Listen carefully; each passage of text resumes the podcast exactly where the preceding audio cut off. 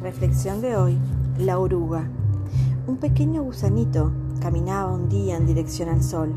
Muy cerca del camino se encontraba un chapulín. ¿Hacia dónde te diriges? le preguntó. Sin dejar de caminar, la oruga contestó. Tuve un sueño anoche. Soñé que desde la punta de la gran montaña yo miraba todo el valle.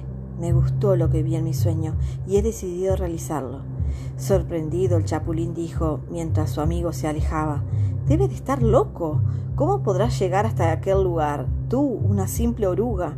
Una piedra será una montaña, un pequeño charco, un mar, y cualquier tronco una barrera infranqueable. Pero el gusanito ya estaba lejos y no lo escuchó. Sus diminutos pies no dejaron de moverse. De pronto se oyó la voz de un escarabajo. ¿Hacia dónde te diriges con tanto empeño? Sudando ya el gusanito le dijo, jadeante, tuve un sueño y deseo realizarlo. Subiré a esa montaña y desde ahí contemplaré todo nuestro mundo. El escarabajo no pudo soportar la risa y soltó la carcajada y luego dijo, ni yo, con patas tan grandes, intentaría una empresa tan ambiciosa. Él se quedó en el suelo tumbado de la risa mientras la oruga continuaba su camino. Habiendo avanzado ya unos cuantos centímetros, del mismo modo la araña, el topo, la rana y la flor aconsejaron a nuestro amigo a desistir. No lo logrará jamás, le dijeron, pero en su interior había un impulso que le obligaba a seguir. Ya agotado y sin fuerza y a punto de morir, decidió parar a descansar y construir con su último esfuerzo un lugar donde pernotar. Estaré mejor, fue lo último que dijo, y murió.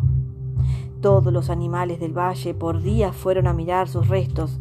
Ahí estaba el animal más loco del pueblo. Había construido como su tumba un monumento a la insensatez. Ahí estaba un duro refugio, digno de uno que murió por querer realizar un sueño irrealizable. Una mañana en la que el sol brillaba de una manera especial, todos los animales se congregaron en torno a aquello que se había convertido en una advertencia para los atrevidos. De pronto quedaron atónitos. Aquella caparazón dura comenzó a quebrarse y con asombro vieron unos ojos y una antena que no podía ser la de la oruga que creían muerta.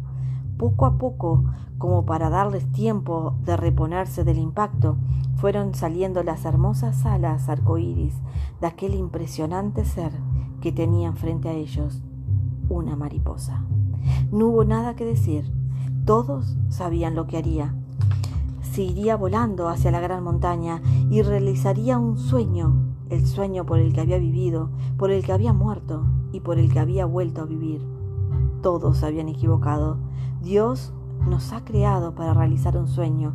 Vivamos por él e intentemos alcanzarlo. Pongamos la vida en ello y si nos damos cuenta que no podemos, quizás necesitemos hacer un alto en el camino y experimentar un cambio de radical en nuestras vidas. Y entonces, con otro aspecto, con otras posibilidades y con la gracia de la vida misma, lo lograremos. El éxito en la vida no se mide por lo que has logrado, sino por los obstáculos que has tenido que enfrentar en el camino. Autor anónimo. Espero les haya gustado.